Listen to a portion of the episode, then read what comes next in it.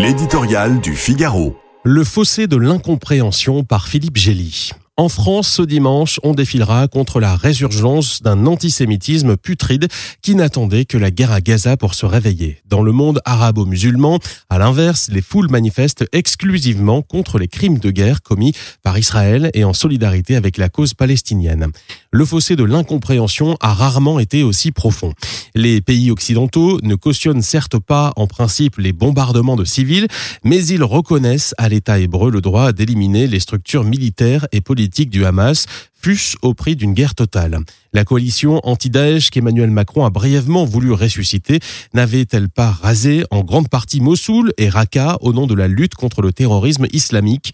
Les opinions arabes, elles, sont focalisées sur les 75 ans de guerre, d'occupation et d'oppression subis par les Palestiniens depuis la création d'Israël en 1948. Ce qui nous choque, c'est qu'elles semblent à peine prêter attention à la barbarie des crimes commis par les assaillants du Hamas le 7 octobre. Ce qui les choque, c'est que nous leur refusions le droit de contextualiser cette explosion de haine et que nous déshumanisions les Palestiniens en leur attribuant implicitement une responsabilité collective. S'ils souhaitent des pauses humanitaires pour permettre la libération d'otages et l'entrée d'une aide d'urgence dans l'enclave, les États-Unis ne demandent pas un cessez-le-feu qui laisserait le Hamas en place. Leur pression n'est pas si forte que Benjamin Netanyahou soit contraint d'y céder. Le Premier ministre rechigne à s'engager dans un marchandage sans fin qui permettrait au Hamas de desserrer l'étreinte. Les dirigeants occidentaux sont aussi coupables de ne pas arrêter la guerre alors qu'ils en auraient le pouvoir, ce qui reste à démontrer.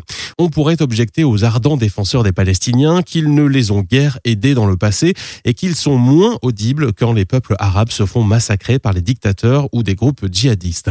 Applique-t-il le deux poids, deux mesures qu'il nous reproche Dans un malentendu, il y a souvent deux sourds.